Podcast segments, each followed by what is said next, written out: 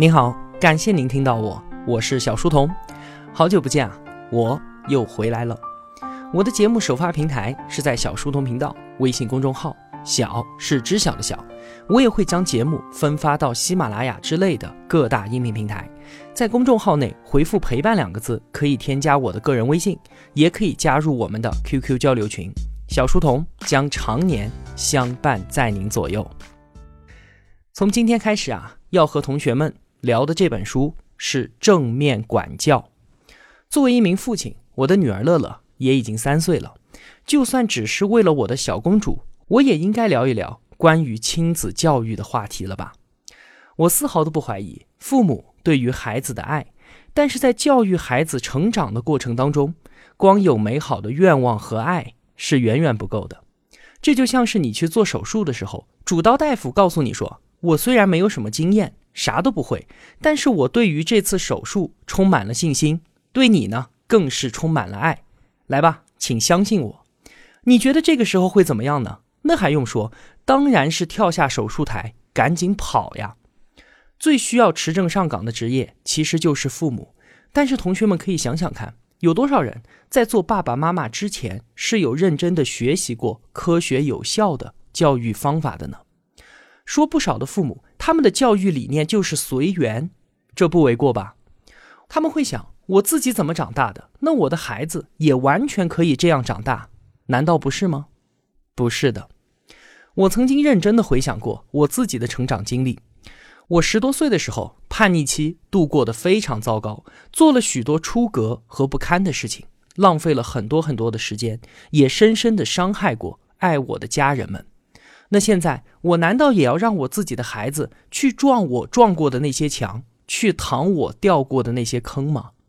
我是想啊，如果我的孩子也像我当年一样的叛逆癫狂，凭借我现在主观臆断的经验和教训，能把他拉回来，能把他教育好吗？我自己是完全没有这个自信的。那直到我去年接触到了正面管教的理念。我突然发现，我对孩子的教育问题竟然是一无所知。我这才明白，当初自己胡作非为的根源在哪里。我才明白，孩子心中到底在想些什么，他到底要什么。而作为父母的我们，又应该怎么去做？很多家庭教育孩子的困境，用剑拔弩张、鸡飞狗跳来形容，一点都不为过。但请相信我，我们一起看完了这本书之后，运用了正面管教的方法之后。我们和孩子在一起的时光一定会快乐和幸福许多。当然了，没有哪一种教育方法一定可以把孩子变成一个完美的人，但从此之后，我们就知道怎么去帮助他在成长的过程当中避开我们自己曾经犯过的那些错。正面管教这本书的作者是美国杰出的教育家和心理学家简尼尔森。她是七个孩子的妈妈，十八个孩子的奶奶和外婆。正面管教从一九八一年第一次出版以来，成为了美国教育孩子的黄金教科书，被翻译成了十六种语言，在全世界销售了近千万册。现在啊，我们可以在一百多个国家看到关于正面管教的培训班，在互联网上相关的付费课程也是不在少数。简尼尔森。他的这一套理论是从两位前人的思想发展而来的。这两个人，一个是美国著名的儿童心理学家鲁道夫·德雷克斯，另一个是我们非常非常熟悉的个体心理学创始人阿尔弗雷德·阿德勒。德雷克斯是阿德勒的学生。听到阿德勒这个名字啊，我是会肃然起敬的。在过去三年，我讲到的所有书当中，如果你只想去听一本的话，那么我会推荐给你《被讨厌的勇气》。这些年对我影响最大的就是阿德勒的思想，他可以说是颠覆了我对于人际关系、自由、幸福等等这些直接影响到生活最底层概念的认知。毫不夸张地说啊，阿德勒就是重塑了我的价值观，而简尼尔森的正面管教体系就是从阿德勒的思想发展完善而来的。所以啊，在后面的讲述中，我们会经常看到阿德勒的影子。那在这一次以解读正面管教为主线，聊亲子教育这个话题的过程当中，我也会穿插《被讨厌的勇气》的续作《幸福的勇气》和德雷克斯的著作《孩子挑战》当中的一些概念和观点。这一次的解读，就是为了我自己能在乐乐成长的过程当中给予他更好的帮助，也希望同时能帮到已经或者即将成为父母的同学们。现在呀，我就邀请您和我一同学习，希望我们能够成为更好一点的父母。首先啊，我们来想想看，传统的家庭教育都是在用一些什么样的方法？其实我们也并没有什么太多的选择。第一个就是严厉管教。家长设置边界，立下规矩，要求孩子做什么和不能做什么。如果孩子违反了规矩，那自然要受到惩罚。在我们的观念当中啊，管教孩子不就是应该这样吗？对吧？第二种是严厉管教的反面，就是放纵，不对孩子的行为加以限制，放任孩子释放自己的天性，想做什么就去做吧。家长相信啊，孩子长大了自然什么都懂。我们遇见了熊孩子的时候，很容易联想到他的父母一定是溺爱、放纵他的。那还有第三种方法，就是我们今天所说的正面管教。我们先不急着给正面管教下定义，先从一个简单的例子来看一下三种管教方式的不同之处。话说呢，有一天早上，妈妈问三岁的孩子：“宝宝，早点想吃面条呢，还是想吃牛奶面包呢？”孩子选择了牛奶面包。但是咬了一口之后，孩子丢下面包说：“太难吃了，我不吃了，我要吃面条。”现在我们分别来看三种妈妈是怎么做的。首先，严厉的妈妈再三的说教之后，妈妈被激怒了，她打了孩子一巴掌，训斥说：“不吃你就饿着吧。”孩子玩了一会儿回来找妈妈，说：“我肚子饿了。”妈妈再次开始说教：“你看，我早就跟你说过了吧。”然后哔哩哔哩的说了一大堆。妈妈觉得现在孩子已经知道我是多么的正确了，妈妈对自己的说教感到非常的满意。但是孩子呢，他其实正在茫然的呆视着前方，无奈的等着妈妈唠叨完。那骄纵的妈妈会怎么样呢？她放下了手中的牛奶面包，赶紧重新为孩子去煮面条。妈妈为了满足孩子所有要求，忙得团团转。而如果不出意外的话，等会儿吃午饭的时候。这一幕还将继续上演。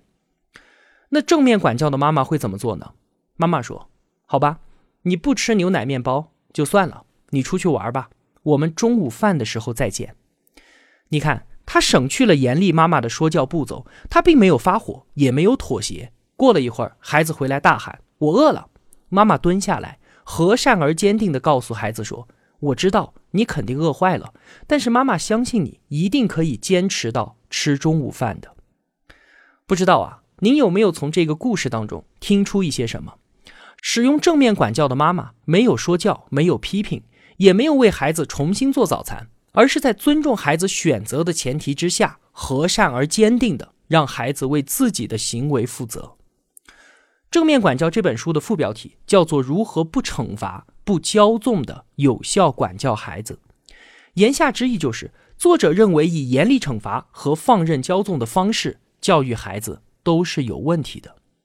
首先，骄纵型的教育会让孩子觉得所有人都是欠我的，这样的孩子他会用自己的脆弱对大人进行百般的控制，以此逃避他自己该做的事情，逃避自己应该承担的责任。那长此以往呢？他肯定会缺乏独自生活的能力和责任感。骄纵的教育方式会让孩子完全以自我为中心，不顾及别人的感受，而且他不知道自己行为的边界到底在什么地方。失去了父母的管束，孩子反而会感觉不到来自家庭的关爱，这就会形成成瘾型人格，被动依赖、自我中心、缺乏自尊。家长普遍都知道，不能对孩子太过于溺爱，就是因为溺爱的负面结果实在是非常的明显。那我们主要想说一说惩罚式的教育。其实啊，一说到管教这个词，很多人就把管教和惩罚等同在一起了。这至少说明啊，大家都相信惩罚是有助于达到管教目的的一种手段。所有的家长，包括作者在内，都强烈的感觉到严厉惩罚非常的有用，因为它立竿见影啊，能够马上制止孩子的不良行为。但是我们不知道的是，惩罚带来的长期结果是所有家长都不愿意看到的。从长期来看，惩罚会导致孩子四种反应：第一种是愤怒，就是我恨你；第二种报复，孩子会想你让我感觉很糟糕，那我要让你的感觉更加的糟糕；第三种是反叛，就是和家长对着干。愤怒、报复和反叛这些情绪结果都会在孩子叛逆期的时候集中的爆发。第四种是退缩，要么是孩子觉得爸爸妈妈很严厉，那你们不允许我干的事情，我在你们面前就不干，我偷偷的干；要么就是孩子变得很自卑，我接受我自己就是一个坏孩子。关于惩罚的长期效果到底怎么样？其实一个简单的换位思考就可以很容易的理解。不过呢，很多家长不会这样去想问题。比方说，你被公司的领导非常严厉的给批评了，那你心中是负面情绪居多呢，还是正面情绪居多呢？工作效率是更高了，还是更低了呢？你有没有变得更加愿意合作，并且真心的感谢对方呢？我想啊，应该没有吧。以上说到的四种反应后果，全都是负面的。不管是青春期的叛逆，还是孩子认定我自己就是一个坏孩子，然后继续扮演坏的角色，或者变成了一个总是逃避惩罚、不断追求别人认可表扬的讨好者，又或者变成了一个唯唯诺诺、没有主见的人，这些都不是我们家长希望和愿意看到的。但这些都是惩罚式教育带来的长期结果。所以啊。我们首先是要认清自己对孩子的行为造成的长期结果到底是什么，而不要被短期的效果所愚弄。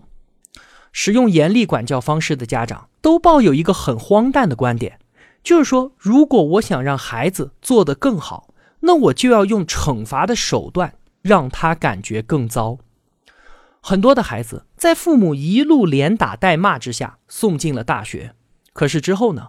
孩子在脱离了父母之后，彻底的放纵，甚至是报复性的放纵，成年数的打游戏，想把之前被束缚住的快乐，通通的都要找补回来，甚至荒废学业。等到孩子毕业了，自己到社会上面去闯荡，在不断的碰壁之后，又不得不总结教训，最后重新回归到生活的正轨。那我们教育孩子的目的到底是什么呢？难道只是让孩子听话那么简单吗？我想应该不是吧。在书里面，简尼尔森明确了教育的目的是七项重要的感知能力和技能。我简单说一下，同学们也不用记。第一个，对个人能力的感知；第二个，对自己在重要关系中价值的感知力；第三，对自己在生活中影响的感知力；第四，内省能力；第五，人际沟通能力；第六，整体把握能力。第七，判断能力。那关于这林林种种的七点能力，我不打算展开来说。我想说的是，在《幸福的勇气》那本书当中，阿德勒所说的教育的目的就只有两个字：自立。这里所说的自立啊，比我们平常所讲的有更加广阔的含义。这不仅仅是指经济上的独立，能够自己养活自己就是自立，不是的，而是对于自己的价值有清醒的认识。拥有自己对待人生的态度和选择生活的方式，其中就包含了刚才简尼尔森所说的自省的能力、沟通的能力、处理人际关系的能力等等。我们都知道，孩子是终究要离开我们的，而且是在我们死了之后，还要自己生活二三十年的独立的个体。为什么会有刚才例子当中，孩子考上大学之后自甘堕落，完全失去自律性，等到步入社会碰壁之后才自我反省、幡然悔悟，而不是在成长的过程当中就成为一个自立的人呢？其实啊，一个人的自律水平都来源于对其自身的认知。一个人他的自尊水平越差，那么他的自律性也就越差。我们作为家长啊，很少把自立。当做教育的目标，或者说我们认为的自立，仅仅只是考上一所大学，然后拿到可以养活自己的收入。我们嘴上说孩子一切都要靠你自己，但是我们家长为孩子做了太多，想要操纵他的太多，最终不断的给予变成了剥夺孩子学习自立的机会。在《幸福的勇气》这本书当中，在以自立为教育目的的基础上，阿德勒说。既不应该批评孩子，也不应该表扬孩子。刚听到这个观点的时候啊，我和你一样，根本就无法接受，完全不知所云。阿德勒认为，表扬和批评背后的目的都是家长为了对孩子进行支配。如果长此以往，孩子的任何行为都是为了赢得表扬，或者是躲避批评，所以无论是表扬还是批评，都违背了自立的教育目的。家长用过度控制的方法对孩子进行管教，随时捕捉孩子好的行为加以奖励，与此同时呢，捕捉坏的行为予以惩罚。那当大人不在的时候怎么办呢？其实都是大人在承担这些责任，孩子始终没有办法学会为自己的行为负责。而有趣的是啊，控制型的父母往往都在指责孩子没有责任感，他们根本不知道是自己的行为在教育孩子成为一个不负责任的人。同样的，骄纵的管教方式是大人和孩子都同时放弃了责任。阿德勒就认为啊。父母和孩子的关系不应该是长幼有序的纵向关系，而是以独立的个体相互尊重、用爱联系在一起的横向关系。这一点，我们之前在说被讨厌的勇气当中也说过，现在运用到亲子关系当中也是完全一样的。在这样的关系里面，父母给孩子的只应该是鼓励，是在家庭的共同体当中，父母坚定的与孩子站在一起。而只有在孩子需要的时候，与他发生协作，提供帮助，不是大包大揽，也不是责备与惩罚。我们想啊，一个团队拥有极强的竞争力，绝对不是因为员工们都被办公室门口的打卡机困在了工位上，也不是因为年底会有优秀员工的评选。一个能够进入一流学府的天之骄子，绝对不是因为他的父亲常年以棍棒相要挟，或者以金榜题名之后某个奖赏相诱惑。外部的原因或许可以促成一时的优秀，但一定没有办法成就卓越。那是因为什么呢？当然是因为团队成员或者是学生自己的内因在起作用。或许是事业追求，或许是成就感，或许是对于自我的要求等等。动力它一定来源于自身，这个道理在我们成年人的世界当中是不言自明的。但是我们面对自己孩子的时候，却选择性的忽略了这个事实。说到这儿，同学们应该会点点头，说阿德勒和尼尔森他们说的都对。但是不能惩罚，也不能骄纵，具体我们要怎么做呢？同学们心中的很多疑问，在我们后面的讲述当中。都会逐渐的解开。我想，绝大部分家长也知道，不能对孩子太过于严厉，也不能太过于放纵。于是就在这两种管教方式之间来回的摇摆。先尝试严厉的管教方式，然后觉得对孩子有愧，转而呢又开始溺爱，直到家长没有办法忍受孩子被宠得索要无度，又再次转回到过度的控制。那我们应该采用的方式就是正面管教。回忆一下开头我们提到的那个例子：三岁的宝宝选择了面包，但是吃了一口之后就不吃了。过了一会儿，嚷着肚子饿。使用正面管教的妈妈没有责骂孩子，也没有给孩子煮面条，而是和善与坚定的让孩子坚持到吃中午饭。正面管教的方式就是这样，既不惩罚，也不骄纵。父母既不会用大人的权威去强迫孩子遵守规则，也不会完全不顾原则。由着孩子的性子来，家长会和孩子共同制定规则，并且在遇到问题的时候呢，一起寻找大家都能接受的解决方案。那如果啊，当家长需要独自做出决断的时候，会和善而坚定地维护孩子的尊严，相互给予足够的尊重，这个就叫做正面管教。正面管教最最基本的核心，我在之前的讲述当中故意提及了很多次。就是那五个字：和善而坚定。整本书的讲述，包括后面我们要说到的很多案例和工具，都是在围绕着和善而坚定展开的。简尼尔森认为，有效的管教方法有四个标准：第一，是否做到和善与坚定并行；第二，是否有助于孩子感受到归属感和价值感。价值感和归属感是孩子的首要目的。这一点啊，我在后面的节目当中会详细的说到。第三，是否长期有效？这个我们刚才已经说了很多了。第四，是否能给孩子有价值的技能，培养孩子良好的品格，这些就包含在我们刚才所说的自立当中。好了，说到这里，我们简单的总结一下今天所讲到的内容。首先，简尼尔森认为，骄纵和惩罚都是无效的管教方式。骄纵的负面后果非常的明显，它会让孩子以自我为中心，失去独立生活的能力，逃避责任，缺乏自尊。而惩罚，所有家长都真心的觉得惩罚有用，因为这确实可以立即停止孩子的不良行为。但是从长期来看，惩罚带给孩子的只有愤怒、报复、反叛和退缩。其次，阿德勒认为。教育的目的就是要让孩子自立。这里所说的自立含义更加的广阔，包含了对于自己的清醒认知、对待人生的态度和选择生活的方式，也包含了简尼尔森所说的自省、沟通、判断等等独自生活的能力都在其中。如果我们明确了以自立为教育目的，那我们的教育方式则会完全不同。第三，为什么阿德勒会说既不应该批评？也不应该表扬孩子，因为啊，无论是表扬还是批评，都是家长在对孩子进行操纵，这会让孩子为了赢得表扬或者躲避批评而行事，这并不会让孩子自立。父母应该在横向关系当中给予孩子鼓励，我们可以随时准备为孩子提供帮助，而不是大包大揽，更不是责备与惩罚。第四。正面管教是既不骄纵也不惩罚的管教方式，在互相尊重的基础之上，在和善与坚定的氛围当中，让孩子学会自立。最后，整本书我们要记住的最最重要的五个字：和善而坚定。